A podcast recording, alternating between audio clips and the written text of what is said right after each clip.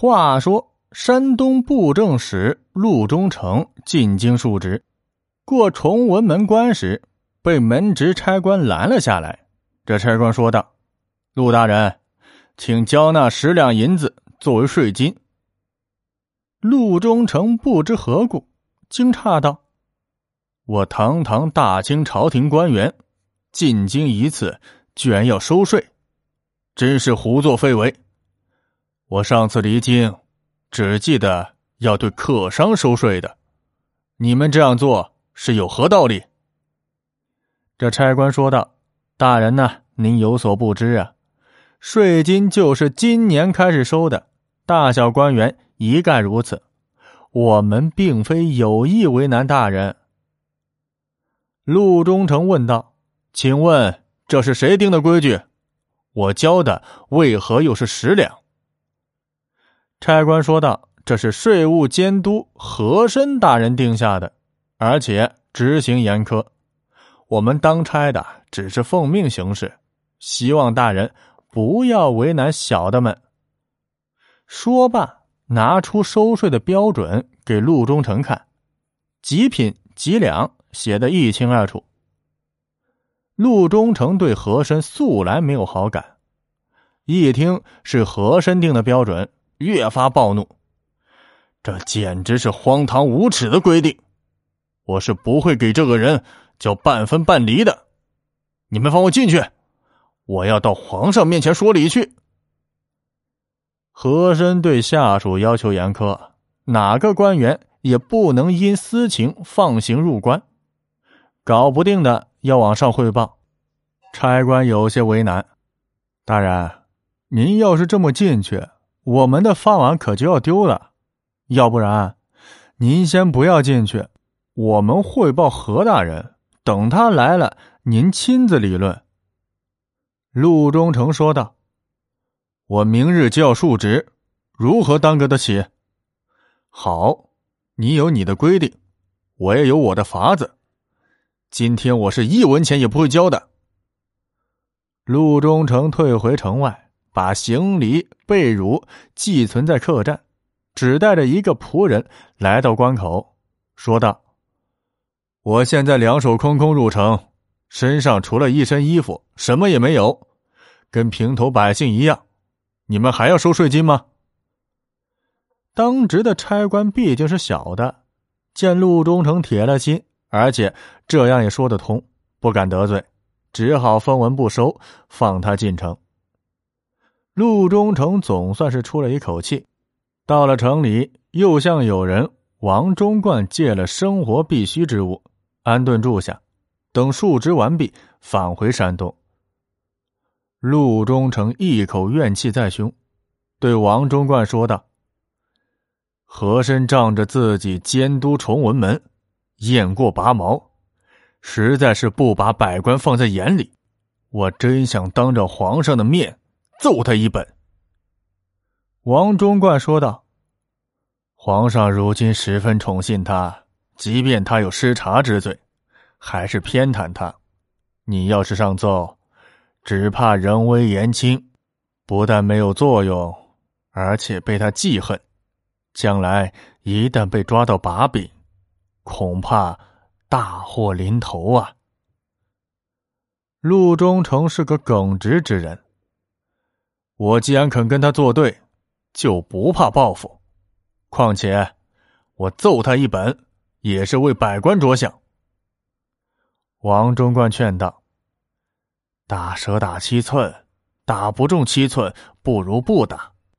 我看这事，当朝只有一人奏告皇上才有效果。此人必须又得皇上信任，又十分厌恶和珅。当朝有这样的人，是谁？”王忠冠说道。此人非福康安莫属。陆中成击掌拍叹：“对呀，我怎么没想到呢？他若能奏一本，比我有用百倍。”福康安，字尧林，满洲富察氏，镶黄旗人，出身极为显贵。福康安的父亲傅恒是乾隆的第一个皇后孝贤皇后的弟弟。傅恒年少富贵，最初被授予侍卫，只用了六年时间，就历任总管内务府大臣、户部尚书、会典馆总裁、保和殿大学士兼首席军机大臣，封一等功。傅恒在军机处二十余年，曾督师指挥大金川之战、清缅战争，参与策划平定准噶尔部战争，军功甚多，为乾隆所倚重，是朝中举足轻重的人物。福康安作为傅恒的第三子，孝贤皇后的侄子，一出生就有着尊贵的地位。福康安也跟父亲一样，从侍卫起家，历任户部尚书、军机大臣、袭父三等功，历任云贵、四川、闽浙两广总督，跟随阿贵用兵金川等地，靠着军功一步步赢得皇上的信任，在朝中可谓是炙手可热。和珅知道。福康安乃乾隆一众之臣，这般子弟若能交结，受益无穷。有一次退朝之后，特意在金銮殿门口等待福康安出来。和珅行了一个大礼，满脸堆笑着说道：“恭喜大帅又得了封赏，大帅真乃国之栋梁，鄙人仰慕已久。大帅若能到府上一叙。”鄙人不胜荣幸啊！福康安见状，却面露厌恶，冷冰冰说道：“何大人贵为大学士，我受不得你的大礼。久闻贵府富丽堂皇，我实在是高攀不起。